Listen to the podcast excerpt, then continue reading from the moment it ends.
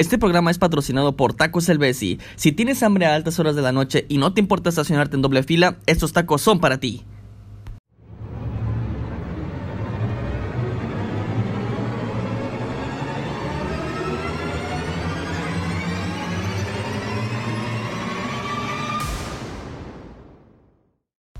En el podcast pasado estuvimos hablando acerca de temas conspiranoicos, misteriosos y que tienen que ver con homicidios de gente famosa. Sí. Hablamos superficialmente de Kurt Cobain, que creo que es un tema muy delicado, personal, Sí. sentimental. Oh, sí. ¿Por qué? Porque fue una de mis bandas favoritas de mi preadolescencia, adolescencia y adultez. Ajá. De hecho, en época de secundaria. Cuando apenas estaba empezando a conocer la buena música. Ujú. Eh, y fue una de las primeras bandas que escuché y me gustaron. Y desde ahí pues como que me interesó mu- mucho el rollo del grunge y, y pues todo ese tipo de género. Y luego también mm, la vida de Kurt Cobain. O sea, muchas cosas. Porque se me hizo muy interesante la manera en que todo el mundo decía que entraba al club de los 27. ¿Sí sabes qué es eso? El club de los 27. Eh, cl- pues me imagino que son todos los artistas que se han muerto a esa edad. Ajá. Supuestamente había un como no es conspiración, pero era algo así como un, un misterio del por qué había muchos artistas como de tipos de género de rock y así que habían muerto a los 27 años. Era un culto. No un culto, pero sí era como que, bueno, que, que ganan con, morir- con morirse a esa edad. Y, se, y según hay una investigación que dice que supuestamente a los 27 dejas de vivir. Mm, yo, yo tengo 27. Ya, vas. Ay, ya. Ya Pero yo no pertenezco a ningún culto. No, no es un culto, entiéndelo. O sea, Ajá. decían que a los 27 este, dejaban de vivir su, su felicidad. O sea, no de que se ya de plano bye, no. Sino que a los 27 se acababa la, la felicidad de ser joven. Ajá. Y que ya pasando los 27 pues ya no valía queso la vida. Según. En pocas palabras y en palabras... Da. Sí, es algo que no me voy a meter en eso porque cada quien tiene su...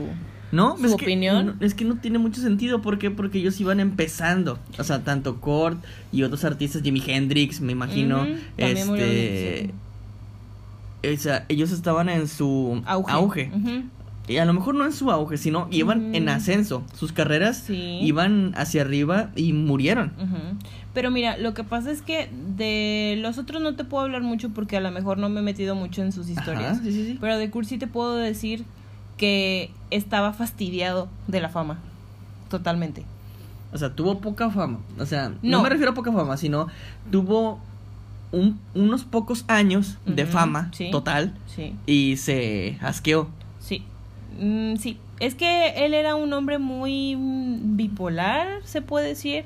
Sí. Porque sí. tenía muchos problemas desde chiquito. O sea, sí, se ponía, con- se ponía vestidos de mujeres en sus conciertos. bueno, eso era para fomentar la igualdad de género. Porque había en, en ese entonces era- hubo una época en el que la mujer era muy bulliada por los hombres. Violentada. Sí, también y aparte también este pues no querían a los gays y todas esas cosas, entonces. Kurt Cobain los defendía mucho. O sea que él fue el pionero de las manifestaciones del, no. del paliacate verde. No, no, no, claro que no, pero pero sí defendía mucho es- ese tipo de a ese tipo de personas, incluso en sus conciertos decía que si que si había gente que no quería a los gays y a las mujeres que mejor se fueran de sus conciertos. Pero porque él así era, o sea, igual con los animales, amaba a los gatos, déjame te digo. es algo que tienen en común, que aman los gatos. Pero sí, o sea, era, una, era un hombre que tenía sus problemas y sus detalles. Pero Sí. todo debido a que pues su niñez fue buena, pero llegó un momento en su adolescencia en que de plano estalló todo, el divorcio de sus papás y bla bla bla bla bla. sí, a cada uno, a cada quien le afecta de distinta manera. Y pues sí le gustaba lo que hacía, de hecho le gustaba mucho tocar la guitarra, fue una de las cosas que le regalaron de, de adolescente y le, le encantó mucho. Y pues él creó varios, así como que ajustes o, o desajustes, no sé cómo decirle, ¿En qué? Eh, para crear su música. Ah. Eh, ajustes y desajustes en, su- en sus guitarras, en sus equipos, en todo eso. Y luego Sí. hacía su desmaraja de, de romper cosas y así, ¿verdad? Pero Sí. eso es otra, otra cosa. Bueno. ¿Por qué se murió este hombre? Mira, Pues mira. ¿Por dónde empiezo? Pues por la verdad. Por la verdad. Mira, yo te puedo decir que es una verdad porque hay varios hechos y de hecho hay una investigación grande Ajá. que se hizo acerca O sea, no de está esa cerrado el muerte. caso. Está cerrado el caso porque lo dieron por sentado que fue suicidio, Ajá. pero realmente hay una investigación aparte hecha por no por los policías de Seattle, sino por un investigador privado. Por gente como tú que amaba a Kurt Cobain y que no. No. se pudo haber suicidado. Es que mira, te voy a decir una cosa, cuando en 1994, Ujú. cuando pues obviamente fue todo el... Yo tenía un año y medio. Yo todavía ni planeada estaba, creo. No. Me hubiera pasado ese accidente. ah, ok, gracias. No, pero o sea, en ese año, en abril, sí, creo que Del fue en abril. 94. Sí, del 94. Bueno, el año, 94. Sí, sí, fue en abril del 94. Este, cuando pasó esa situación, unos meses antes, Kurt había tenido un incidente en, en, un, en uno de sus viajes, en conciertos que tuvo. ¿En un concierto o en un viaje? En un viaje a un concierto que Ah, tuvo. sí. Ahorita, ay, te mentiría porque la verdad es muy tarde, no me acuerdo. Creo que fue en Londres, no sé, no me Sí, sí, acuerdo. sí, no- a lo mejor no importa El mucho punto lugar. es que eh, sabía, tú sabes que era una persona drogadicta. Regularmente todas las personas que tienen una banda y que se Bueno, dedican a eso, pues... Pero él, ten- él era mucho más, o sea, básicamente estaba muy, muy metido en eso. La verdad no lo puedo sea, le defender. Sí, sí. inhalaban de Sí, manera- Y se metía, este, pues por todos lados. Sí. Pero, o sea, me Sí. refiero a que con jeringas Sí, y sí, eso. o sea, güey. o sea, la gente que consume esas Culta. cosas, pues... sí, pobrecita, tenía un Ujú. problema. Pero todo se derivó a porque él estaba enfermo, tenía una enfermedad en el estómago. Órale. De hecho, era una persona que no podía engordar y eso le afectaba mucho porque estaba muy delgado. De hecho, en sus conciertos y así siempre, o, sí, cuando sí, salía, sí. Usaba ro- ropa doble. Siempre. Traía un pantalón arriba de otro pantalón porque estaba demasiado delgado y, y le fastidiaba eso. Sí. Entonces, debido a su problema que tenía en el estómago, utilizaba esos, eh, pues esas sustancias tóxicas para no sentir dolor. Ah, sí. Sí, sí, sí. Entonces, en una de esas Entiendo. tantas, pues se intoxicó mucho, que fue a parar al hospital. Sí. Y de ahí, pues según él ya dijo que se iba a reformar y todo eso, porque ya su esposa ya, pues estaba con su bebita. Ya había tenido una bebé. O sea, lo hizo por tomar conciencia. o Sí, sea, porque que pues ya- no quería que, pues Francis, así se llama su hija, que Ajá. ya es grande, este, Francis, no quería que Francis lo viera así. Sí, me imagino. Y entonces, pues por ella y por su esposa, la innombrable, Ajá, no es cierto, no, sí. se llama Courtney Love. No, se llama. Este, pues simplemente él dijo, ¿sabes qué? Me voy a reformar y me voy a meter a una clínica y, y pues a hacer las cosas bien, ¿no? Sí. Entonces ya después llegan a la ciudad, a Seattle, a su casa, que está en Aberdeen. Te diría la dirección si quieres, pero pues no, no, No, puedo. no. no quiero que vayan a, bueno, ¿por qué murió? ¿Qué, le- qué pasó? bueno, pues es que es muy largo, o sea, todo el mundo dice que fue un suicidio y que se dio un tiro en la cabeza. ¿Cómo sucedieron los hechos? Eso es lo que voy. Te contaba que Ajá. estaba en este centro de rehabilitación Sí. y pues escapó de ahí del centro de rehabilitación. Ajá. Entonces lo estuvieron buscando durante tres días, parece que fueron. Sí. Este, entonces su esposa, mira, ahí empieza la primera inconsistencia. Ajá. Su esposa no estaba en su casa. Sí. Ella andaba de viaje, quién sabe dónde, Ajá. y le marca a este investigador privado. Ella contrata a un investigador privado para buscar a su esposo porque Ajá. se entera que no está en el centro de rehabilitación. Entonces le marca y le dice, ¿sabes qué? Te voy a contratar para que busques a mi esposo. Y él, pues este señor, se llama Tom Grant, Sí. este, le dice, sí, yo te lo busco, ya sabes. Sí, sí, sí. Entonces, pues él se pone a buscar, investigar y así, pues obviamente va a la casa y pues no encuentra a nadie y así. Este, y resulta que, para no hacértela tan larga, tres días después, sí creo que fueron tres o cinco días después, Mm, sí, tres días. encontraron el cuerpo de Kurt Cobain en un, como un cuarto que tenía en un ático, eh, pues, ¿En su casa? sí, en su casa, Ajá. muerto con una pistola, no era una pistola, Era una escopeta. Este, pues a un lado de él y supuestamente había una carta clavada en una maceta. Ajá. y, y de otro lado pues estaban como que una cajita con sus estupefacientes y sus cosas que él se metía según. Sí. Pero aquí empieza lo extraño. Paranormal. No, no es paranormal, pero sí lo extraño porque se- muchas muchas de las investigaciones no, no se dieron a conocer tal cual estaban ahí.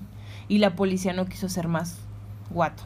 Como investigaciones tal cual estaban ahí. Porque mira, por ejemplo, el, el forense, en la investigación original, porque esa sí se dio a conocer, el forense decía que él tenía una dosis en su cuerpo de esa, esa sustancia que se había Esa metido muy alta, Sí. tan alta que no se podía ni mover, o sea, no podía mover ni un dedo. Ajá. Entonces, ¿cómo te explicas que si él tenía esa, eh, pues esa sustancia tan tóxica O en sea, su estaba cuerpo? totalmente paralizado. Ajá, O sea, ¿cómo pudo? Que él agarró una escopeta y se dio un tiro. Exactamente.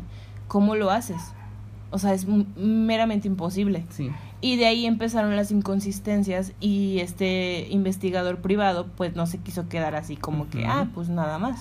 Obviamente Kurnlov este, le dijo, ¿sabes qué? Ya encontré a mi esposo, ya no, te- ya no me sirves, bye. Ajá. Le pagó lo suyo. Pero él no se quedó co- así, entonces sí, él sí. traía la espinita y empezó a investigar. Y se fue con los amigos de Kurt, se fue con gente que lo había visto por última vez y todo eso. Y muchas cosas daban a entender que pues alguien lo había matado. Pues sí. Porque pues cómo es posible, porque de hecho ella, Courtney Love y un amigo de él fueron a la casa a buscarlo en esos días Ajá. y no lo encontraron. No buscaron el ático, ahí estaba. Es que mm, según ellos buscaron en toda la casa y ese cuarto, si no me recuerdo cómo está la casa, haz de cuenta que es como una parte de donde está la cochera Sí. y hay unas escaleritas que suben al cuarto ese, Sí. que era como no sé, si lo ves desde un ángulo parece como una ventana con una con un este una, una un ventanal grandísimo Sí. donde puedes ver. Pero o sea, estaba bien extraño. Entonces, primera pero primera inconsistencia, Courtney Love no estaba en su casa Sí. y lo mandó a buscar. Sí. Después lo encuentran y ella dice, "¿Sabes que Ya no lo necesito." Al, al investigador y pues da por hecho que se suicidó. Sí. Y luego tercero, pues no cuadra la investigación del forense con lo que dicen los policías de que él se suicidó. Mm, pues sí.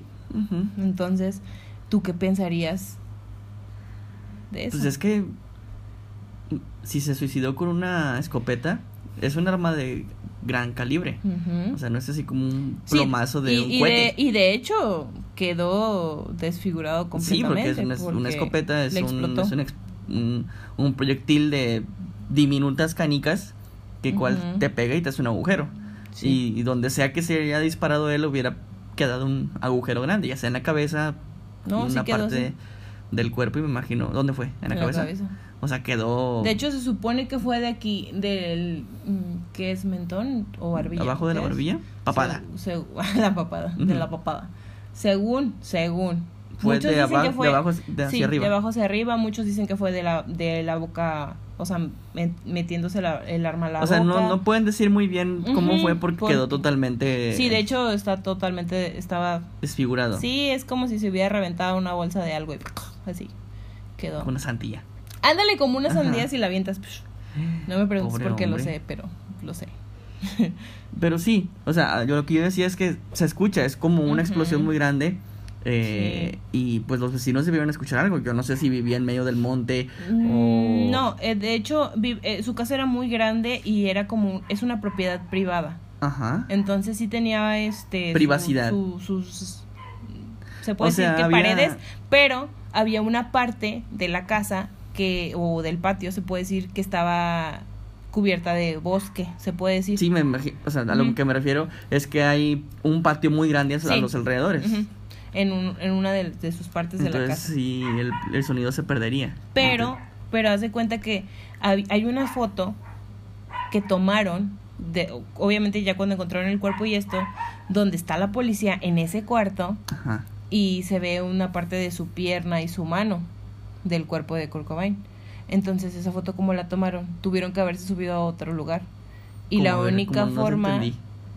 es que lo hayan tomado desde otra casa. Ajá. O sea, desde una casa. Por ejemplo, aquí, yo puedo ver el edificio de allá enfrente. Exacto. ¿verdad? Porque estoy de, de mi cuarto en una parte alta. Y puedo ver abajo Sí. también. Bueno, entonces esa, tomaron una foto Sí. del cuarto, o sea, de la, del ventanal que te Sí, decía, ujú. Donde supuestamente encontraron el cuerpo de Kurt Cobain Sí. y se veía un brazo y una pierna Ajá. de Kurt Cobain. Sí. No se veía el cuerpo completo ni lo que pasó, pero se veía eso y se veían los policías que estaban ahí en la escena del crimen. Sí. Entonces, esa foto fue tomada desde un ángulo arriba de algo. Entonces, la única solución o la única cosa coherente que se me ocurre es que la hayan tomado desde otra casa. Allá. Sí. Híjole, pues es que. Y no, no, no le hicieron un interrogatorio a su esposa. Ay, pues es que te digo que fueron muchas cosas bien, bien raras. Porque yo digo que la policía está comprada, no sé. Pero es que. Que ganan con matar o Pues, ser cómplices de un mm, ah, asesinato bueno, ahí a un- te de un cantante. Para eso, para eso hay una explicación que este investigador, debido a todas las cosas que, tu- que estuvo preguntando y así, dio. Porque meses antes, Kurt Cobain quería divorciarse de Courtney Love. Ajá. porque decía que ella no la aguantaba y no sé qué. Y esta arma la obtuvo de un amigo porque él le dijo, de hecho este investigador habló con ese amigo, le dijo que le había pedido esta arma porque él sentía que alguien lo quería matar. Un amigo de Kurt. De Kurt. Le o sea, Kurt le pidió, oye, ¿sabes qué? Préstame un, Sí. un arma porque siento que me días- persiguen. dice que días antes, cuando él se escapó del, del centro de rehabilitación, él contactó a este amigo. Ajá. Y este amigo le dijo que pues estaba en su casa, que ahí iba a estar, que fuera por favor. Sí. y que le llevara un arma porque él sentía que alguien lo estaba acechando y que lo quería matar. Ajá. Entonces él le dijo, sí, yo te la llevo, o sea, pero pues en plan bien de que te voy a ayudar, ¿no? Sí. Nunca pensaron que para hacerse esas cosas. Sí. Ah, y pues así quedó. Entonces esto le contó al investigador y el investigador pues fue a- atando cabos, ¿no? Sí. Y entre tantas pláticas, este amigo le contó al investigador que Kurt le había dicho que él sentía que Courtney Love quería matarlo. Y que él ya quería divorciarse de ella, pero que pues no había tenido la oportunidad y así que no sé qué y que no quería perder a su bebé. Entonces, si él ya le había dicho eso a él, al amigo, entonces ahí te da mucho que pensar. Y aparte que Courtney Love ya se había metido con medio mundo de la farándula. Inclu- O sea, ya lo había- al, al amigo policía. ¿Cuál amigo policía? Ese que me estás contando. No, ¿No? no, nada que ver. Él era un investigador aparte. No, me refiero al amigo. O sea, Ah, no, no, o no. sea, Cord le pidió un arma a un amigo policía que él tenía porque él porque Cord decía que él lo estaba persiguiendo, que él sentía un acecho. sí. Entonces, yo me imagino que que esta su esposa, la esposa de. Cord ya tenía una pues un entremés con este No policía. tenía nada que ver, porque no era un policía.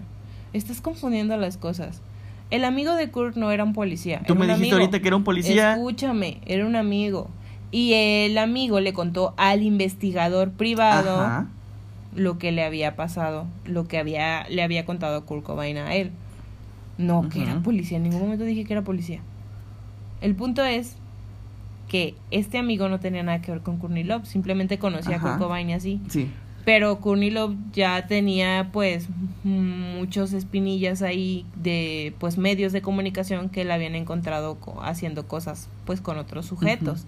Entonces, si ya había engañado a Kurt Cobain, si ya Nirvana se estaba desapareciendo, este, ¿Por qué? porque él ya no quería seguir con Nirvana, él te digo que estaba cansado de la farándula. Sí. O sea, él simplemente quería dedicarse 100% a, rehabilita- a rehabilitarse y a estar con su, fam- se puede decir familia, con su hija.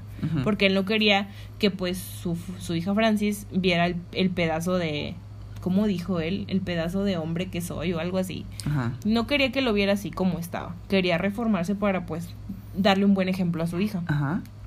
Entonces, pues hay muchas cosas que dices, o bueno, que piensas, oye, pero pues si ya hubo un antecedente ahí de que supuestamente lo quiso matar, y eso fue lo que dijo Kurt, Es que Entonces- no es que haya un antecedente de que lo haya querido matar, sino que Mm. co- es la palabra de Cord, bueno, es de que, que sí, él decía. sí hay un antecedente porque en este viaje que te comentaba, que no te lo iba a contar así a grandes rasgos, este, ella estaba presente cuando Kurt se, cuando le dio la sobredosis a Kurt. Ajá. Entonces todo el mundo comenzó a decir, ¿cómo es posible que si tú estás ahí y estás viendo a tu esposo, ¿por qué no haces nada? Pero ella le dio eh, la sustancia para que él se drogara más. Entonces ahí es un, Ah. un ¿Y intento ella, de... ella no era adicta? Sí, claro. ¿Sí? súper adicta. Y incluso en el embarazo de su hija seguía metiéndose cosas. Inhalando cosas. Antes no salió mal la, la, La pobre niña. niña. Salió muy bien. Ajá. Gracias a Dios. No, gracias a Dios, esa, esa niña está defendiendo el legado de su Ah, padre. No, de hecho no, de hecho ya no quiso ser famosa, pero es muy bonita. Ah, pues no, o sea. No, yo no, yo no tengo una imagen mental de ella. No, luego te la enseño. Se Pero, parece toda a él. Con barba y todo así. No, no, no, sus ojos súper azules, azules, Ajá. azules, así. No, pues qué, qué terrible, ¿no? Que hayas... Que... qué terrible. O sea, cómo... Mucha gente podría pensar que sí, ay, tú qué sabes y eso. Y la verdad, pues nadie sabe, solamente la gente que estuvo ahí. Pero si te pones a pensar, digo, hay, muchos casos que se quedaron sin resolver, independientemente de- del de Kurt, hay muchos. Ajá. Este, pero si te pones a investigar y empiezas a atar cabos y empiezas a preguntar y eso que es el trabajo de un investigador, obviamente, este, pues te das cuenta que hay muchas cosas que Claro. no están. Porque mira, te voy a contar el caso de sobre Kurt Cobain y, y Courtney Love. Este investigador fue a buscar, pues a, a entrevistar, se puede decir, a varias personas. Y de hecho esa entrevista está, pero no me acuerdo ahorita en dónde. Ajá. Este, Netflix. No, en Netflix no, créeme que no. Eh, fue, fue a preguntarle a un sujeto de una banda Ajá. que estaba lle- allegada a- o apegada a la banda de, Cour- de Courtney Love, porque Ujú. Courtney Love tenía una banda que se Ah, llamaba The Halls, algo así. También era Sí. un músico. Era música, pero colgada por la fama de Kurt. A ver, ¿cómo está? ¿A una mujer se le puede decir músico o es una música? Pues no sé. Musique. Artista. se puede decir que era artista. Pero no una artista, era una cantante o guitarrista, sí, lo que sea. era Sí. una cantante pedacera de Ah, una banda que se llamaba. a lo mejor era buena y no quería que la opacara No. a su esposo. No, porque de hecho ella, ella empezó a hacer esa banda debido a la fama de Nirvana. Ah, Después de Nirvana, ella supuestamente dijo, ay, ¿sabes qué? yo también, ¿no? Ajá. Entonces, Y pues empezó a hacer. bueno, entonces, Eh, Bueno, total. Esta es- persona, sí, este músico. Ajá, este músico que era apegado a ellos, Nirvana. este le comentó eh, quién? ¿Al al investigador? investigador, Ajá. que Courtney Love le había pagado una suma muy grande por deshacerse de Kurt Cobain. Le había, él le dijo, yo a lo mejor pienso que estaba, no estaba en sus cinco sentidos o no sé, pero le comentó eso. Y total, para no hacerte la larga, después, pasado el tiempo, como unos, no sé, semanas, Sí, y resulta que encuentran a este hombre muerto en las vías del tren. al músico. Es Entonces, conspiración. entonces ahí es como de que tuvo que ser ella, porque ¿cómo es posible que este hombre le hubiera dicho al investigador? Muy seguro, porque de hecho se ve la entrevista y gente que estudia caras y Sí, sí, sí. facciones y todas esas cosas decía que estaba diciendo la verdad. Ajá. Entonces, si él dijo eso y pasaron unas semanas o días, no me acuerdo cuánto, y lo encuentran muerto, pues que te da a entender. Pues que... Que alguien lo mandó a matar. Ajá, confesó que algo que no debía confesar y... Exactamente. Entonces, ¿ves por qué te digo? O sea, ¿ya me crees ahora? Courtney Love entonces tiene mucho poder, tiene... Pues élites. claro, mi amor, se quedó con todas las regalías de Nirvana. Ah, porque para esto, como se murió antes de que él firmara un acuerdo para, pues oye, dividirnos entre los músicos que pertenecían a Nirvana, como Dave Grohl y Chris, Ajá. este, pues ella se quedó con todo. O sea que cada vez que cantamos... Sí, le dan unos buenos mochos. O sea, todas esas canciones que yo estoy cantando, ella está recibiendo centavos porque las cante yo. Centavos, no, mi amor. O sea, entonces sí, ella es, muy probable que haya sido confabulada con, Digo, la, con la policía, probablemente. probablemente, o sea, es muy seguro que ella no lo hizo personalmente. Ah, no, nos iba a ensuciar las manos. Obviamente, a lo mejor ¿no? sí. A lo No, mejor sí, lo que te mm. odio tanto por tu éxito. Pues mira, te voy a decir algo bien gracioso que me pasó cuando estaba en la secundaria. Yo conocí. Platicaste con ella. No, no, hombre, qué miedo. No, yo conocí a un muchacho que estaba súper obsesionadísimo con Nirvana más que yo. Yo no estoy obsesionada. Él era otro. No, no, claro, no. Él no. estaba, hace cuenta que se sabía la investigación de pío a pao y de arriba Ajá. abajo y así. Y me acuerdo que, pues, él y su grupo de amigos, no me Sí. acuerdo, este, hacía cosas, este, como juegos, ¿no? Y supuestamente Mm. había un juego que decía que a través del vaso podías pues hablar con la gente y así. Cosas así bien raras, bien random. Que Ajá. yo dije, Nel, estás loco. Pero Sí, bueno, sí, sí. total. Que supuestamente él quería hablar con Kurt Cobain y quería saber cosas y así. sí, ajá, ¿Ah, sí? así, bien intenso. Y este, y según esto, él le preguntó que no le podía preguntar ma- a cosas así concretas porque solamente decía como sí y no, ese tipo de Ajá. cosas. Pero que supuestamente le preguntó que si lo había que, que si se había suicidado y que él había dicho que no. Dios mío. Y que, claro que yo no sé, ¿verdad? Porque son cosas que Sí, él- sí. yo digo que estaba medio fumadillo el, el monillo, no sé. Con esa toxina de la... Ajá, porque pues total Si dices que estaba bien- estaba sí, más traumatizado que tú, me imagino que consiguió esa toxina Ajá, y se la yo metió. Creo que sí. Y, y, y le preguntó que si, le- que si había sido, que si Courtney Love lo había matado y él le dijo que no. Pero le preguntó que si lo había matado a alguien y él le dijo que sí. Dios. Que claro que no podemos creer mucho en eso porque es, una, es un cuento que alguien contó, ¿verdad? Pero yo le voy más a la investigación de Tom Grant. No le creo tanto a ese ¿Quién es Tom. Grant? ¿El investigador? Sí, Tom Ah. Grant es el investigador privado. Fíjate que. Que. Yo no creo tampoco en esas cosas, ¿verdad? Pero. Pero hay mucha gente que lo hace. No. Pero fíjate que no me. No se me hace. Increíble en el sentido de que no puede ser creíble. O sea, me parece una versión o una teoría aceptable de que alguien más lo haya asesinado.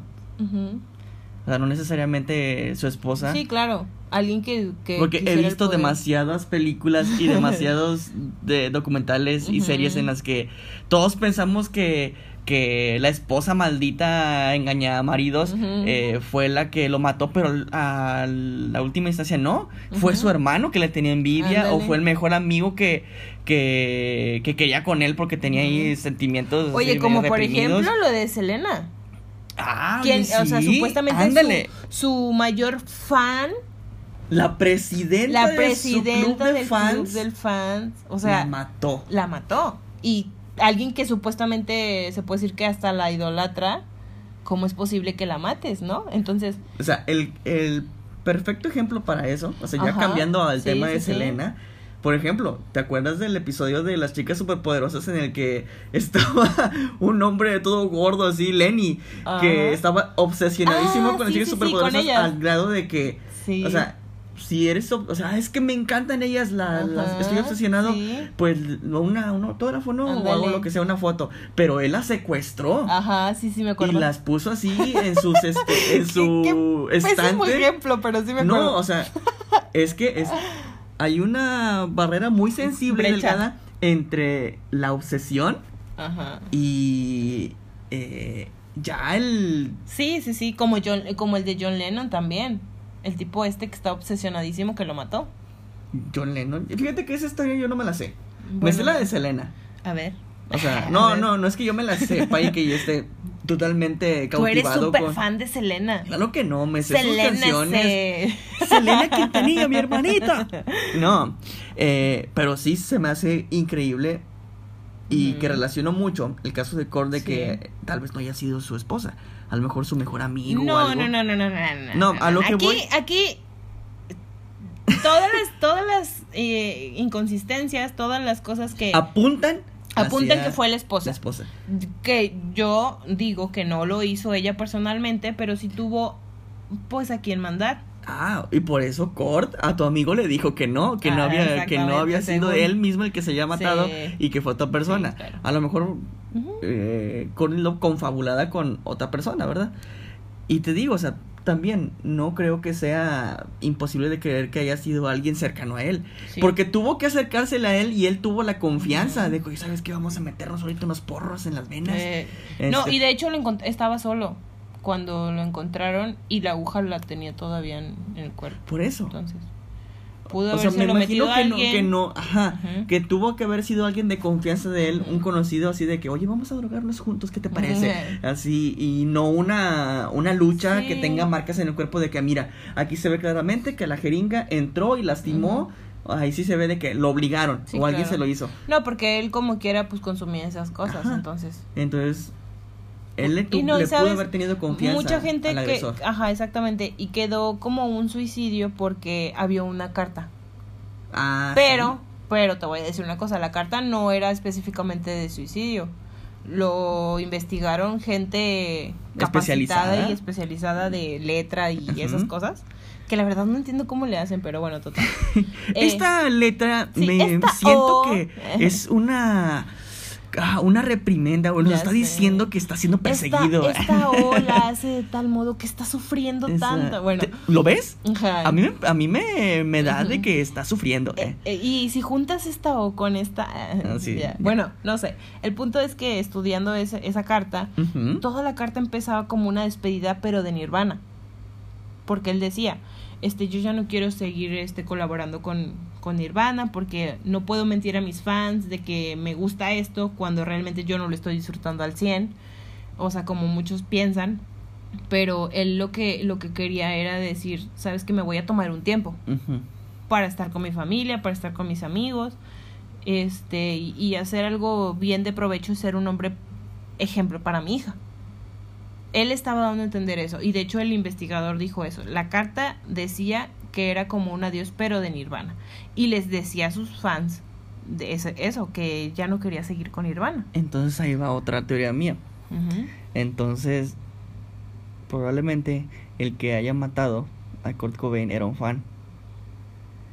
Pero es que nadie sabía que, que él no quería seguir con ¿no? Nirvana. Por eso probablemente sea un fan muy apegado a él No, o a una pero amistad. es que nadie sabía eso porque el último concierto lo dieron bien. Bueno, ni también. No, yo no me refiero a eso, sino que probablemente haya sido un fan Ujú. cercano a él, un amigo, que se drogaron juntos y que vio la carta de que, oye, esta carta qué significa, no, es que ya estoy fastidiado de la banda, estoy fastidiado Mm. de mi vida famosa, es que Nirvana, Eh, Nirvana, Nirvana no se puede acabar, no, no, no, ¿qué te Nah. pasa? Y entre el enojo, pudo haberlo matado. No, no creo.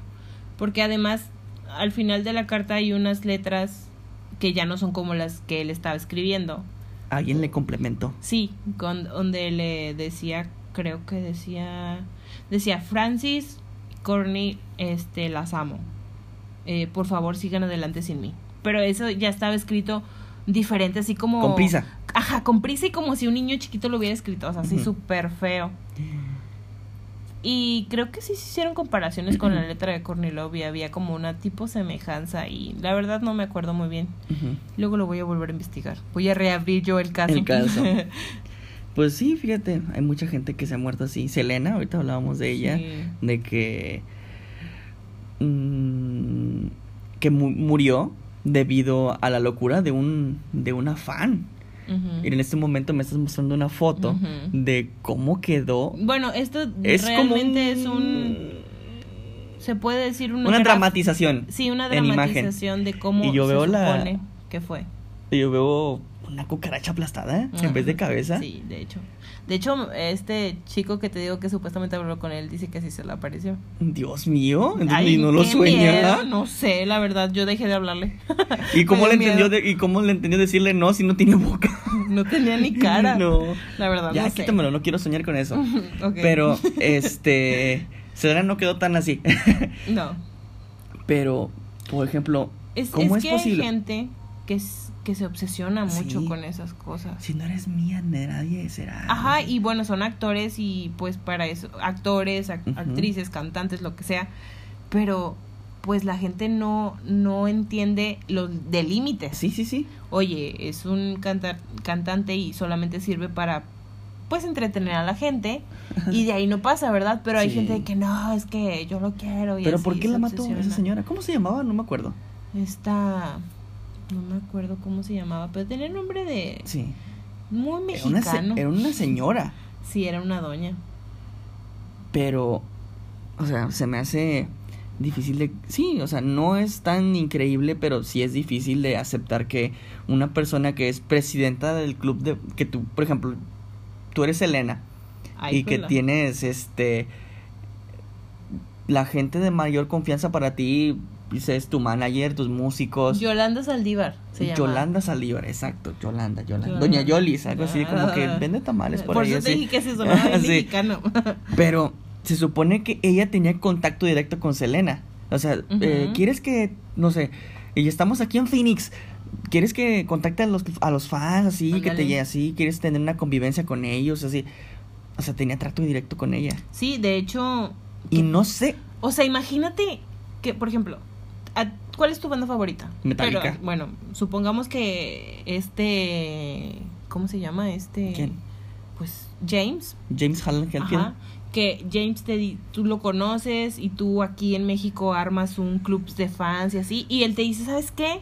Me caes bien, vato. ¿Sabes qué? Vamos a ser colaboradores. qué tonto. Bueno, el punto es que, oye, qué oportunidad. Sí. Y la aprovechas, Claro. ¿no? Y pues te pones acá. Incluso puedes llegar a ser su amigo y se hacen amiguísimos y qué padre, ¿no? Que claro, mandamos memes y todo. Ándale, sí. bueno, obviamente eso no va a pasar, ¿no? Sí, sí, sí. Bájate de la Sí, nube. sí, sí, sí. Pero el punto es que si tenía esa oportunidad de estar tan cerca de ella, de ser como quien dice su mano derecha, porque creo que crearon juntos, juntas, perdón, una boutique. Una empresa de. Sí, una, sí, una, no era una empresa, pero sí era una boutique. Sí. Pusieron una tienda y ella la puso a cargo de esa tienda. Entonces, Ándale. imagínate, o sea, tanta confianza le tenía como para que haga eso. O sea, ¿Pero por qué la mató? pues según había, pues es que muchas, muchas Dijeron que era lesbiana, que quería con ella. según esto estaba, estaba enamorada de, de, de Selena. O sea, Ajá. ah, la amaba demasiado. Sí, sí, sí. Su obsesión pasó a otro nivel. Este, y que creo que Selena se dio cuenta de eso y dijo, ¿sabes qué? Pues ya no me está gustando esta onda y pues eres muy tóxica Sí. y te tengo sí. que dejar. Y pues ahí fue cuando... Probablemente descubrió un cuartito lleno de pósters de ella, No fotos sé. y todo eso. Pero fíjate que también en unas entrevistas que se le hicieron a Yolanda Saldívar cuando estuvo en la cárcel, Ajá, Javier La Torre estuvo ahí. No sé la verdad. Según ella decía que sabía cosas de Selena, secretos de Selena, Sí. que no quería salir a la luz. Bueno, que Selena no quería que salieran a la luz. Entonces que supuestamente se reunieron para hablar de eso y que pues Selena le dijo, ¿sabes qué? Ya te voy a correr porque no quiero que digas pues mis, mis secretos, ¿no? Y Sí. ella dijo, no, que no sé qué, y empezaron a pelear. Y pues ella le mostró el arma solamente como para espantarla, pero pues que según esto se le fue el tiro, según. Y luego en otras entrevistas, Muerte, o sea, homicidio accidental. Por sí, ajá, decirlo. Sí, pero pues como por- para qué sacabas una, un arma, o sea, simplemente pues, no sé, enséñale la lámpara, anda- ándale, o sí, no sé. ¡Toma! Ajá, o, pero luego en otras entrevistas, que esta señora está bien loca, decía que ella, ten- que ella sabía que tenía una relación con un doctor, esta Selena, y que pues no quería que su marido supiera y todo esto. La que lo entonces operaba. Fue a amenazarla y así, pues esta Yolanda se defendió y que pues, Le quitó el arma ágilmente. ajá, y que, bueno, sí, no sé Y si... que no fue tan ágil que se le disparó. Ajá, entonces, pero son cosas que pues realmente no sabemos y nunca lo vamos a saber. Sí, sí, sí. Porque ella no dice la verdad y pues ella está... Pregúntale a tu amigo fiel, que la fiel. contacte. Ay, no, la verdad no es mi amigo. No, pero fíjate, otra otra persona que terminó así en una muerte que al principio decía, no, él se murió debido a una sobredosis, pero que después de un tiempo y de años, pues según que, que fue asesinado, que no sé qué, Michael Jackson. Ajá. Michael Pero Jackson. No, que- no, no fue por sobredosis. Sí, según en su cuerpo había tenido una altas concentraciones de un medicamento que era, era una droga, así. Pero según que salieron a la luz audios en los que él estaba hablando con al 911, algo Ah, así, sí, sí, sí. y que No, pero él no, era su médico. no, no, no. Una, una llamada de él al 911 Mm. que decía, o no sé si el 911 o una persona, ignoro eso, pero era una llamada. Y esa, llamada está, pues está grabada que decía, es que alguien está aquí, alguien, ah, alguien está aquí en mi casa. Ujú. O sea, ese, ah, lo hizo él. Ah, ok. Alguien está en mi casa. Ese- Joder. Pero, imagínatelo. Ok. Pero es que está el... El el ayuwoki. Pero... Cállate que lo va a aparecer. No, no, no, no, no. ¡Ay, aquí está! ¡Pum! No, pero según en esta llamada, él, es, él estaba diciendo que alguien estaba en su casa, que alguien, alguien había compenetrado sus, sus aposentos y que se sentía amenazado, que sentía que lo iban a matar. Igual que Kurt. Exacto. Y se ha dicho que la élite de Sí, los cosas. magnates tenían algo en contra de él.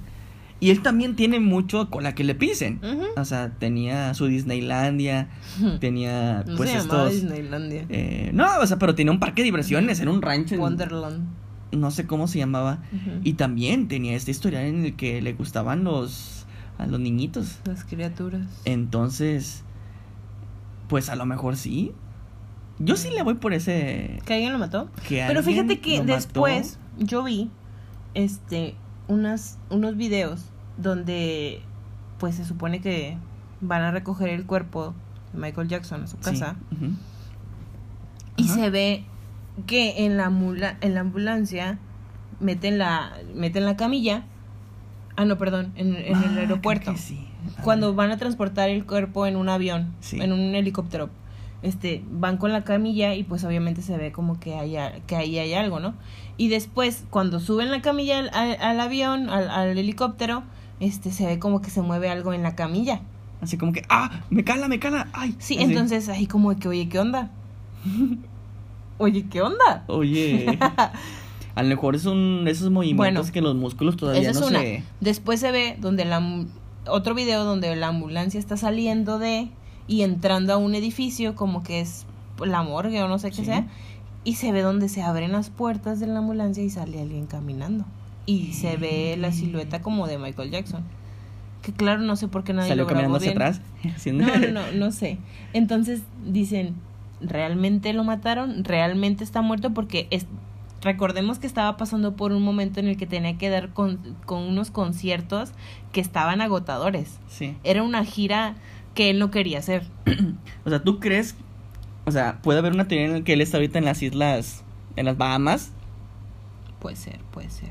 Porque también, ¿sabes? Salió mucho un tiempo en el que había habían tres personas que se parecían muy- mucho a Michael Jackson. Y ya ves que a él le, le gustaba en sus videos hacer caracterizaciones. Ajá, sí, sí, sí. Bueno, hay un video donde eh, una persona que se parece mucho a uno de los videos, no me acuerdo cuál es, creo que es el de no. Bueno, no me acuerdo cómo se llama ese video, pero hay un hay un personaje que él hace en ese video, Sí. que luego lo voy a investigar, que se parecía mucho a un señor que visitaba muy seguido a los hijos de Michael Jackson. Y de hecho, Ándale. la, fueron... ¿Incluyendo Bruno Mars? Eh, Bruno Mars no. El punto es que fueron a pues entrevistar y así y este señor podía hacer hasta la voz de Michael Jackson, bailar igual que él y entonces dices, "Oye, ¿qué onda?" Y de hecho parecía como si trajera una máscara, o sea, no Sí. parecía real el señor. Pero es que hay tantas. Tú, uno no se puede hacer teorías, uno se las puede imaginar, hacerlas. Y ninguna es tan imposible. O sea, Todo puede alguien ser posible. con su dinero y con su poder. Sea, ¿sabes qué? Estoy. Ya. Estoy del nabo con esta vida. Ya no quiero mm, cantar ni. y quiero tomarme un respiro. Así, y él puede desaparecer. Y en su desesperación, ¿sabes qué? Me quiero dar por muerto. Estoy desesperado. Sí, No, no, lo, no lo creo tan imposible. claro. O sea, de y le- hecho, me gusta, ya cumplió creo que ya 11 años de su pseudo No fallecimiento, verdad, porque creo no que fue en el me acuerdo. 2009 y y a lo mejor sí está está con una carpintería en, en Cuba fumándose un habano, ¿verdad? O sea, no lo, no lo veo imposible, pero sí hay muchas conspiraciones acerca de, de eso de que él tenía contacto con con esta persona, Jeffrey Epstein, que hay una serie en Netflix que habla acerca de todo el pues esos cosas bizarras que hacía con menores de edad. que- en el en el supuesto parque de diversiones que tenía de Wonderland. y, y pues que Michael Jackson estaba muy confabulado con esa persona. Oye, he utilizado mucho la palabra confabulación. ¿Eso qué es? Es así como que estoy muy asociado contigo. O sea, Mm, este no podcast, el logo confabulado contigo. No. Sí, porque estamos, los dos somos Ah, parte de este, Pues, de este proyecto. No sé, no me gusta esa palabra, suena fea. Confabulado. Así. Sí, Pero así hay muchos, hay muchos casos. Sí, hay muchos casos. Puede ser que sí, puede ser que no. Digo, la gente famosa llega un momento en el que se fastidia de eso. Digo, No me ha pasado, Ajá. pero supongo. O sea, sí nos hemos fastidiado de que ya estoy ¿Cómo? hasta la gravy de este trabajo que tengo así. Ya no quiero ir a trabajar, o sea, estamos Pero desesperados. una cosa es el trabajo porque obviamente pues somos viles mortales que pues, bueno, es ganamos que también es su manera de vivir, o sea, Pero, es una manera de vivir muy... Pero es que imagínate, ahora haces de principio haces lo que te gusta. Sí. Obviamente ellos estaban enamorados de, de su carrera, de lo que hacían, de la música y muchas cosas. Pero llega un momento en que la gente puede ser fastidiosa. Imagínate que alguien esté de ti sobre, o sea, sobre ti 24 horas persiguiéndote, acechándote, Sí. de que no puedes ni siquiera ir a comer a un al restaurante que, al restaurante que más te gustaba o a los taquitos de la esquina. Bueno, no sé si allá comía taquitos, pero o sea, Ajá. supongamos así, Me que porque tiene había su mucha propio gente. McDonald's o su propio chef. Sí, pero qué feo es de que sabes que vas a tener que cerrar la tienda para que yo pueda entrar. Sí. O sea, no convivías Y con como nadie tú, a di- gusto. como tú dices, Sí. que probablemente él sea un maestro del disfraz y esté disfrazado por ahí, o sea, está disfrutando de la vida como no sé una, bueno, ahorita en Ándale, a estos lo mejor con su familia. En ese tiempo no, porque no se puede salir, pero en el- antes, en años pasados, pues a lo mejor estaba ya asoleándose en Los Ángeles, A lo mejor ahora ya se murió. vendiendo no jicamas en Acapulco, ¿verdad? A lo mejor ya se volvió a ser negro. Yo, no, no creo que no, él siempre quiso ser blanco. Ya sé. Quiero saber quién Sí. es su dermatólogo. Y fíjate que ahorita que estaba diciendo que era un maestro del disfraz y todo eso, me acuerdo también que había así como artículos en los que decía que en la autopsia se dieron cuenta de que él estaba lleno de cicatrices por operaciones y tenía muchos tatuajes eh, mm, misteriosos.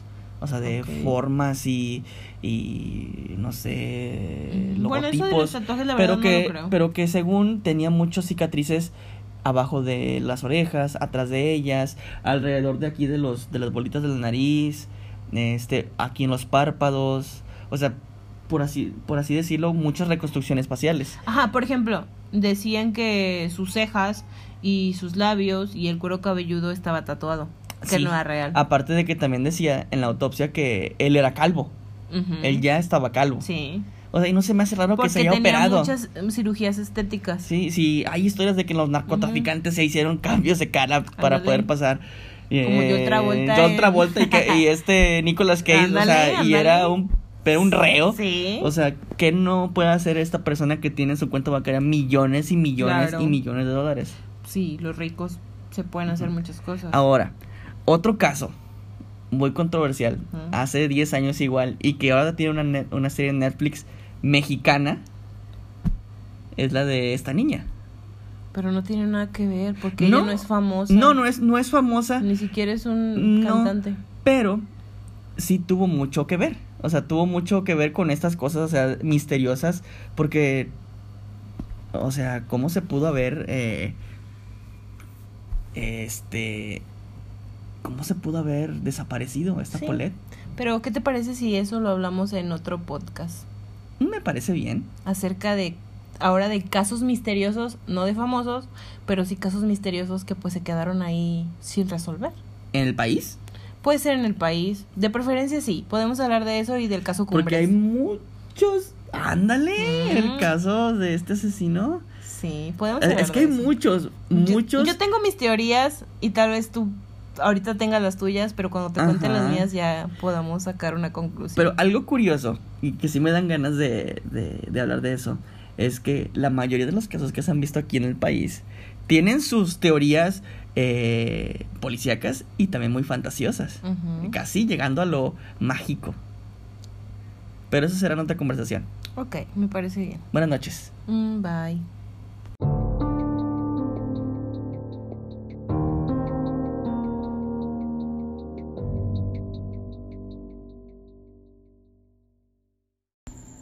Lunes 7 de septiembre de este año tan caótico, tan extraño, tan lleno de, Virus. de enfermedades por doquier. Y una semana con este virus SARS-CoV-2, En nuestro cuerpo. que fíjate que yo, desde que empezó todo este movimiento enfermizo a nivel mundial, yo sabía y tenía ese pensamiento de que en algún momento de este año me tiene que dar. Y por tu culpa me enfermé yo. Pues es que no sabemos por si tu tú también. pensamiento malvado. o sea, yo mismo dije, Sí, cuerpo, por favor, absorbe este virus, quiero saber qué se siente. Ujú. Porque es una balanza. Porque a mucha gente ni siquiera se ha dado cuenta de que lo tuvo. ¿Por qué? Porque pues su, su vida está pues concentrada en el trabajo, No, y en sus su actividades. No lo, O sea, sí.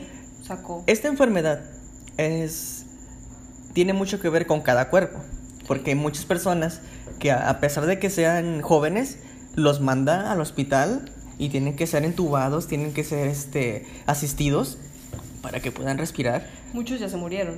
Ajá, mucha, muchos jóvenes lamentablemente fallecieron por esto, pero este, pues gracias a Dios nosotros tenemos pues muy pocos síntomas o tuvimos. Tenemos. Bueno, tú- Yo sigo teniendo. Tú sigues teniendo dolor de cabeza, dolor de cuerpo, fastidio. Sí. Yo no. Yo los primeros días tuve, sí, cuerpo cortado, dolor de cuerpo, diarrea, dolor de, dolor de estómago. Y, y dije, no, pues yo creo que sí es, porque esos son los síntomas. Y que- luego, sobre todo, que perdiste ese sentido del gusto. de- Exacto. Creo que ha sido el síntoma que más nos ha afectado. O sea, en este momento, yo creo que la diarrea no es tan eh, No es un mala, no es un problema a comparación con no tener gusto ni no tener olfato. Es horrible. Horrible. Ya sé, o sea, Porque lo ocupas para todo. Si te das cuenta, es tu equilibrio. Es como si te quitaran una parte de ti. Total. y además como que te amarga. Yo he visto, bueno, en tu en tu caso te- tú te pones bien triste y te amargas así de que no. Y yo, pues su- tú me dices, por ejemplo, hoy en la tarde me dijiste, te preparé un huevo con salchicha, pero le eché sazonador de carne a la No salchicha, absolutamente le, le eché tantita pimienta negra con, con intención de que a lo mejor me está mintiendo Bianca y está inventando eso para que yo la atienda bien como reina así. Pero mira, le eché sazonador de carne, bueno, sazon- sazonador de fajita, perdón. Eh, le eché pimienta negra recién molida y le eché sal, sal considerable. Mm. Porque tú eres bien delicada con haber todo salado. Ya y sé. lo tragué. Y, y ya lo calenté, lo hice bien y todo. Y te lo di y tú estabas así, comiéndote así con el panecito así. Triste. Y yo, ¿qué tienes, amor? Y tú, ¿ves que? No me sabe. Supongo que debe estar bien rico. Pero. Es horrible. Ya sé. Y es que aparte, mira, si te pones a pensar que no tengas olfato y ni el sentido del gusto es muy feo, porque una no disfrutas. O sea, ya no ya no te gusta comer, comes por necesidad, Exacto. no por gusto. Y es lo más triste porque la comida se disfruta. Eso yo lo he visto mucho en ti.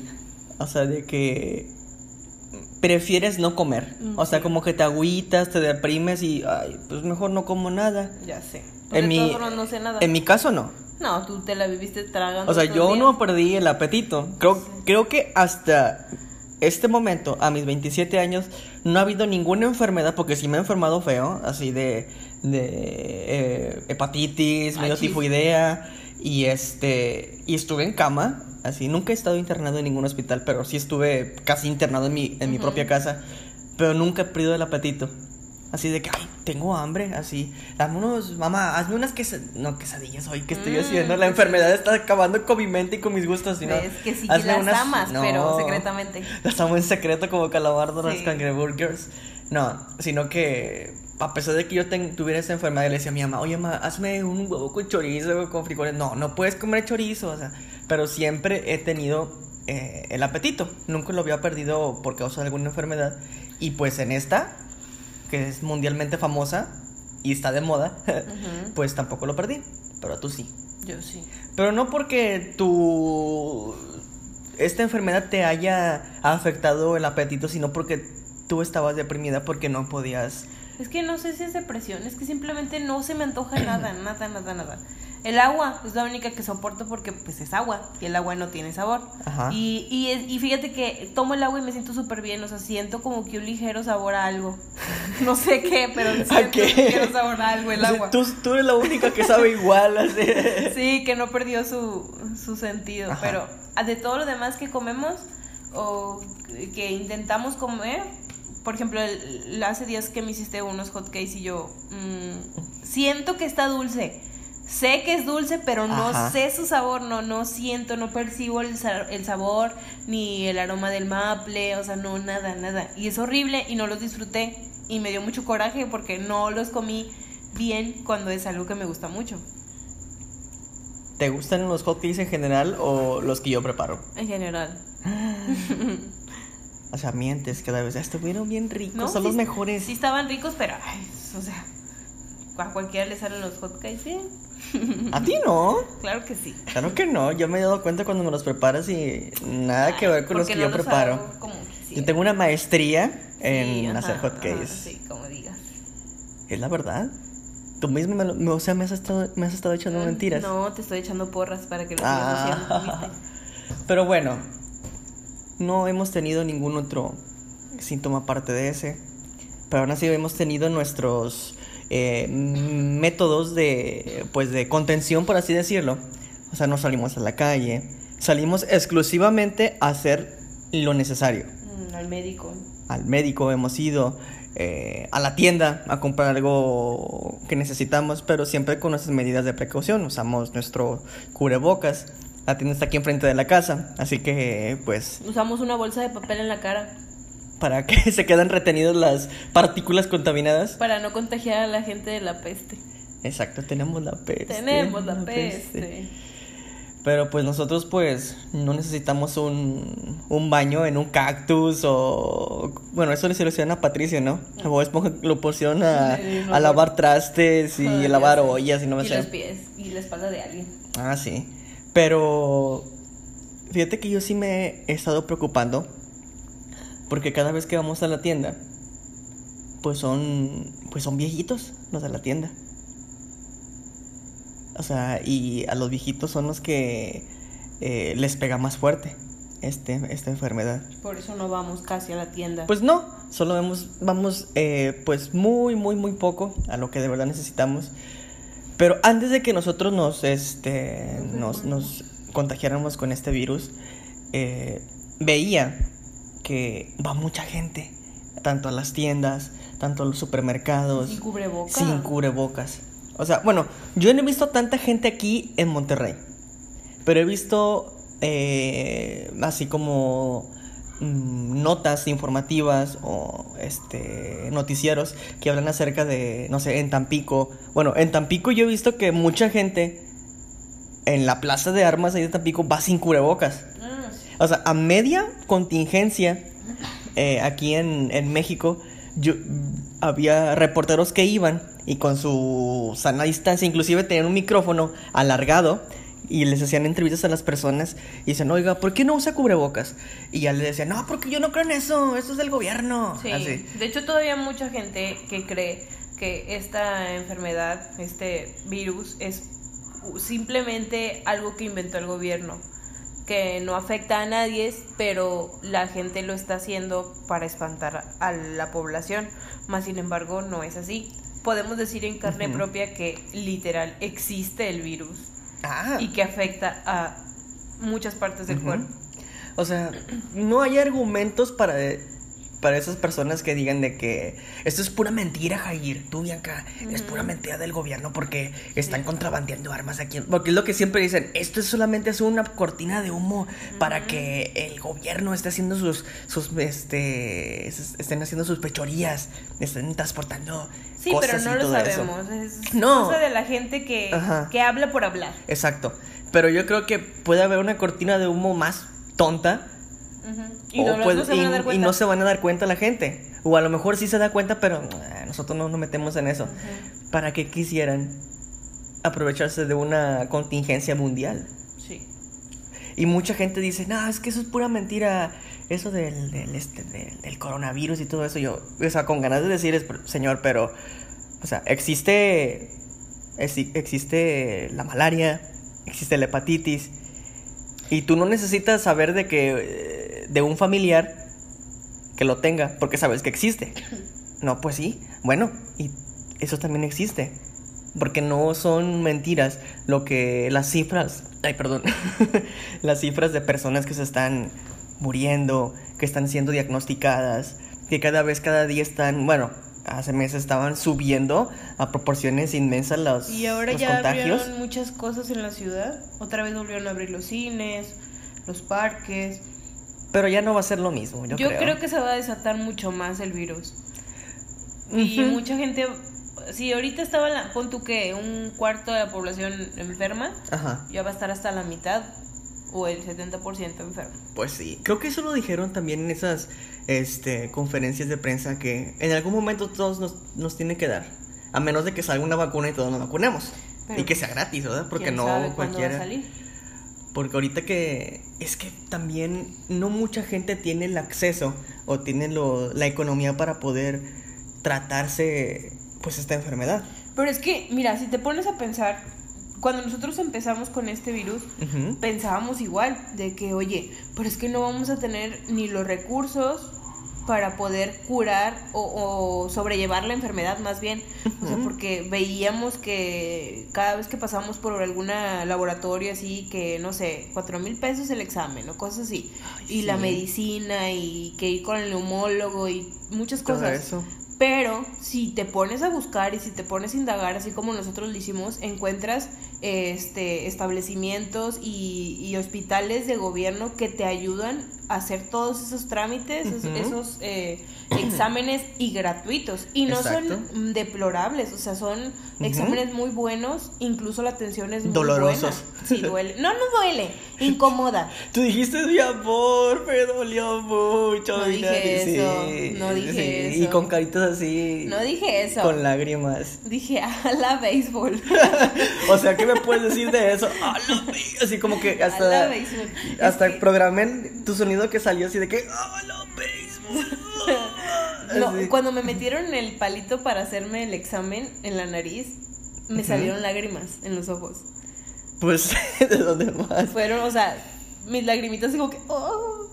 Y yo de que ya, por favor, ya terminé. No, eso fue, son cinco segundos. Y yo sentía que eran como cinco minutos ahí. Ya sé. O se siente, sí se siente incómodo. Pero es que tú tuviste la fortuna de que haya sido un doctor muy amable, porque Ah, tú me sí. contaste de que, mira, esta enfermedad, o sea, tú Ah, tienes, o sea, sí. te dio un buen, este, catálogo de opciones que tú puedes seguir para poder salir adelante de esta enfermedad. A mí la doctora nomás me dijo, siéntate ahí, ok.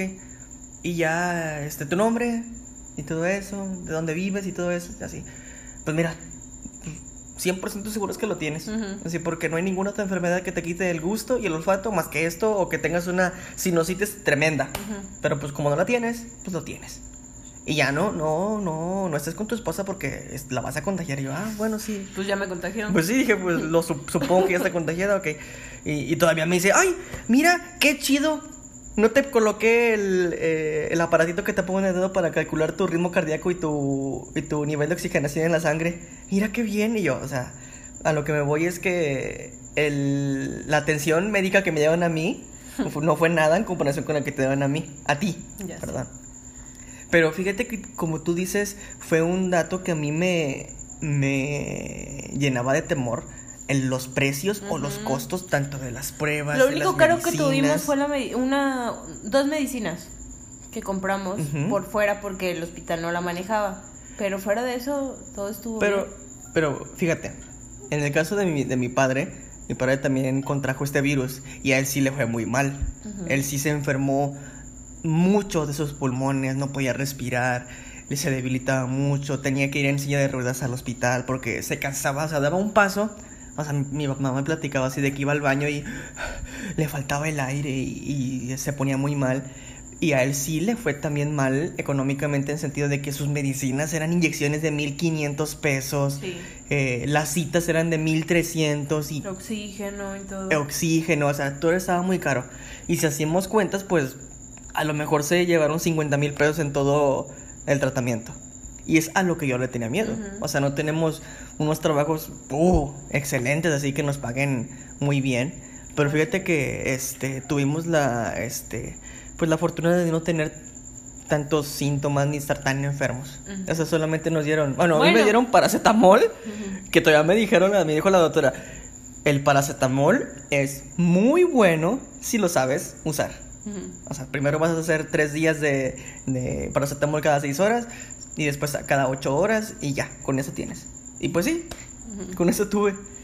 Bueno, pero todavía no terminamos. No Ah, no. sabemos cómo nos va a ir mañana o pasado mañana. Ah, sí, de hecho, ese también era un temor que yo tenía porque platicaba con gente y probablemente también sean historias que, que van de boca en boca y en cada boca le ponen un extra de su propio chocolate, por así decirlo. Porque platiqué con muchas personas y me decían, yo conozco a fulanito de tal que tiene, tenía 27 años, igual que yo, así, y lo detectaron con esta enfermedad y al día siguiente, pues estaba bien. Pasó otro día y se murió. Y yo, ¿pero por qué? Dice, no, porque ah, el- a medianoche le dio un como un paro en su Respiratorio. un paro respiratorio y, y ahí quedó. O sea que hoy podemos estar grabando ese podcast, pero no sabemos si dentro de una semana vamos a volver a grabar otro. Exacto. Tal vez nos podemos morir. Sí. Ojalá y no. ¿Quién sabe? Nos hemos estado cuidando. Pues sí. Pero ¿y este licuado frío? Pues tú lo hiciste. Pero yo creo que no tiene nada que ver mucho. Sí tiene algo que ver, porque se recomienda tomar puras cosas calientes o a temperatura ambiente, porque esto es como una gripa, esto es como el virus de una gripa. Si tomas cosas frías, obviamente te va a afectar más y no vas a terminar de salir de esa enfermedad. Bueno, dame tu licuado. No yo me me lo he lo tomado, ahí está. Dámelo. No quiero que te enfermes más. Mm. No, pero nuestra recomendación a las personas es que se cuiden mucho. Nosotros, este, afortunadamente no tuvimos tantos síntomas, pero pues hay personas que, que pues sí, puede que se les desarrolle muy feo. Y para evitar eso, pues, protéjanse, lávense las manos concienzudamente. Y a veces ni eso funciona.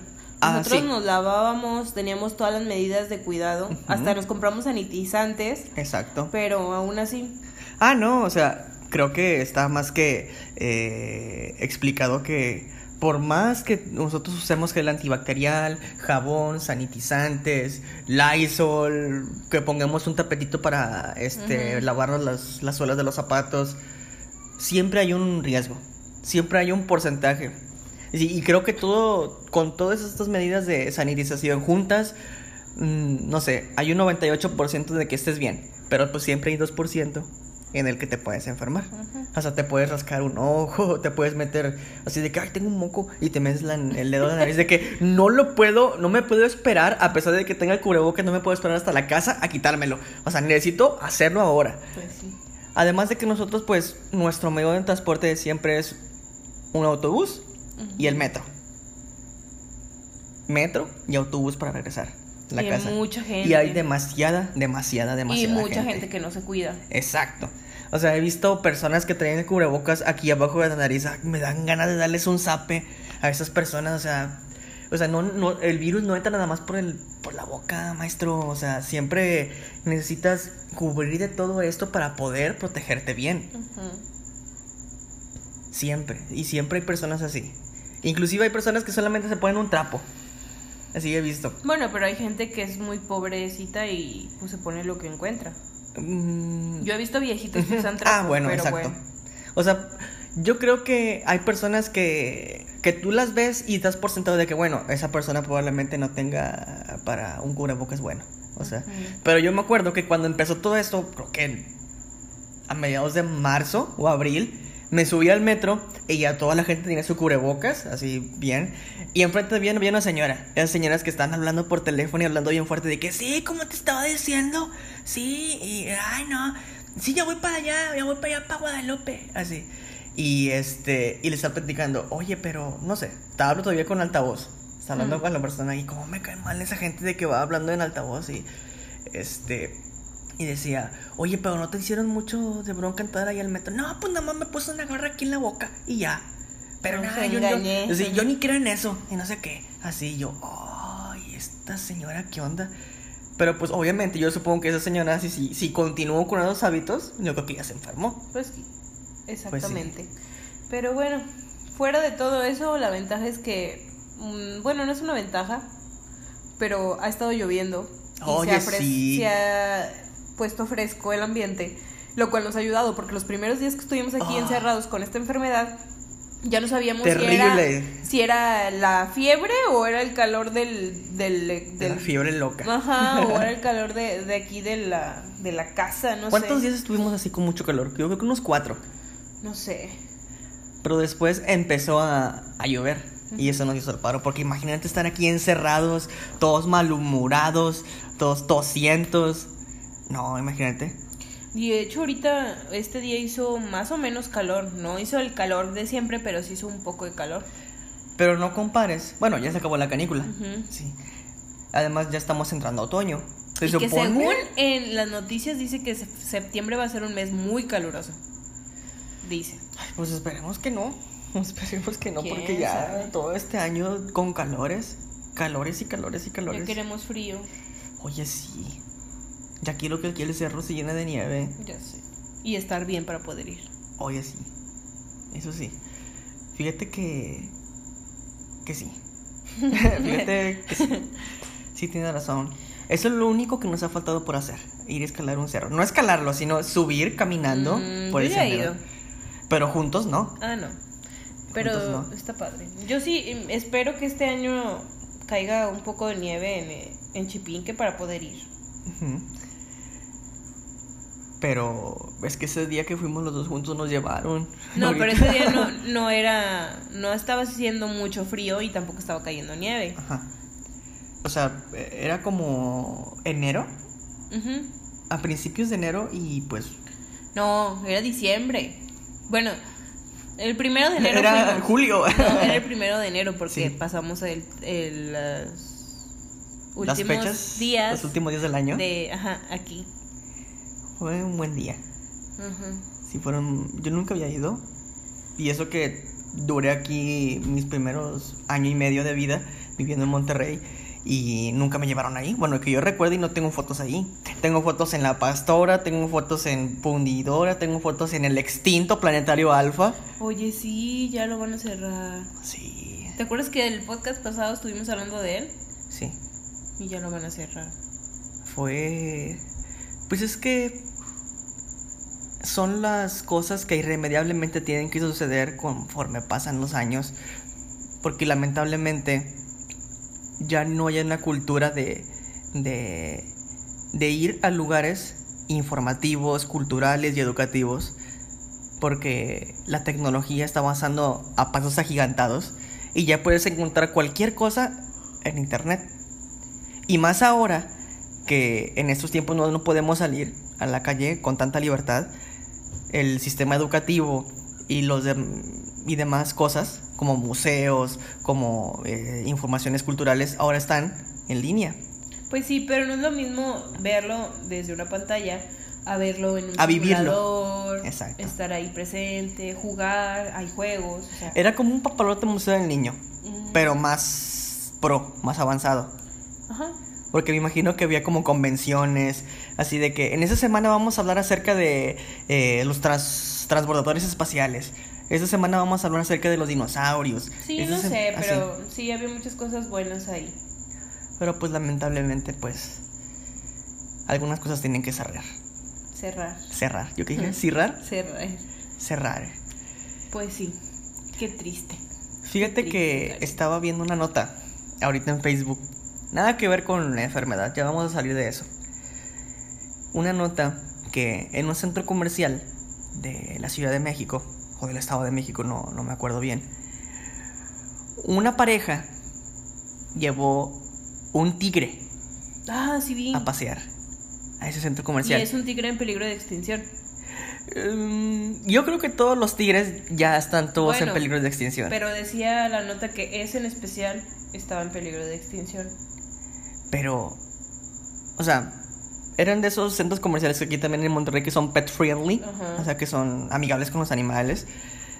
Pero llevarte un tigre, creo que esa persona tiene, no tiene así como, tiene esa actitud en la que me vale un cacahuate lo que diga la gente de mí. Yo voy a llevar mi tigre de bengala, Hmm. siberiano, lo voy a llevar a pasear y me vale lo que diga la gente. De esa gente que nada más quiere presumir. Sí. Pero estaba observando que hubo dos reacciones.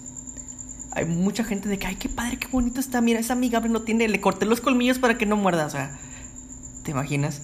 Y la gente lo agarraba, lo cargaba y se tomaba fotos con él.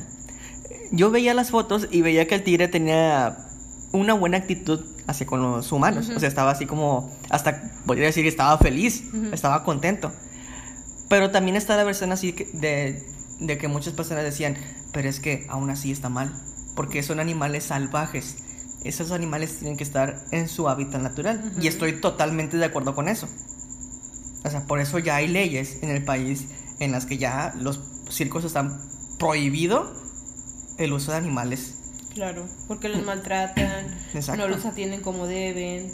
¿Y tú crees que esas personas les den el cuidado adecuado a ese tipo de animales? No, creo que no. O sea, pueden tener mucho dinero, porque si tienes un tigre, tienes totalmente el dinero para comprarlo y para darle chuletas todos los días, porque son, ay, cómprale un kilo de alimento de gato, ah, o sea, cómprale lechita y whisky. Pero luego va a llegar un momento en el que va a crecer ese animal y les va a dar una desconocida. Exacto, son animales salvajes, tienen el instinto. Yo creo que ya tanto los perros, los gatos, los erizos como a, ti te encantan, los hamsters, inclusive yo creo que hasta las serpientes ya tienen, ya están como domesticadas. Hay unos que son domesticados, hay otros que no. Pero ya tienen como que... Mm, ciertos, ciertas actitudes de los animales los puedes cambiar. Como por ejemplo, durante cientos y miles de años, los perros y los gatos han sido domesticados. Y pues, obviamente esos gatos contraen nupcias con otros gatos y se, se casan y pues tienen hijos. Y esos hijos ya nacen con esos con esos instintos de que pues los humanos son mis dueños y yo tengo que... Bueno, los gatos la verdad no tienen ese instinto. Quieren gobernarnos. ¿Lo dices por nuestro gato? Sí. Es malo. Nosotros somos malos con él porque lo dejamos ahí en, el Estamos enfermos y no puede estar aquí adentro. Pues sí. Exacto, el pelo del gato tiene, también tiene sus riesgos. Pero estamos hablando de un tigre. Ese tigre debería estar en un zoológico. Bueno, creo que ya ni, en el zoológico. Ya no. Mira, con los de los circos estoy de acuerdo. Estoy muy de acuerdo de que no deben tener animales porque los maltratan, los golpean, les dan latigazos como a los tigres, a los leones para poder domarlos. Y pues no les dan de comer bien, tienen que ser trasladados a lugares y lugares, así viven en lugares, viven en jaulas, los maltratan. No están felices estos animales. No, lo que hizo Madagascar 3, 2, perdón, de un un circo en un tren y donde todos los animales son felices haciendo sus actos, eso es falso. En la 3. ¿En la 3? Sí, en la 3. No, en la 3 es cuando están en Francia. En el ah, sí es cierto, sí, sí es cierto, estoy bien mal y es mi película favorita. Qué vergüenza. Animada. Pero yo creo que lo de los zoológicos sí estoy en desacuerdo. Yo creo que sí es bueno tener a ciertos animales eh, en cautiverio, pero obviamente con las medidas de, de, este, tanto de salud, tanto de domesticación, tanto de alimentación en regla. Porque los zoológicos siempre han existido, siempre tienen que eh,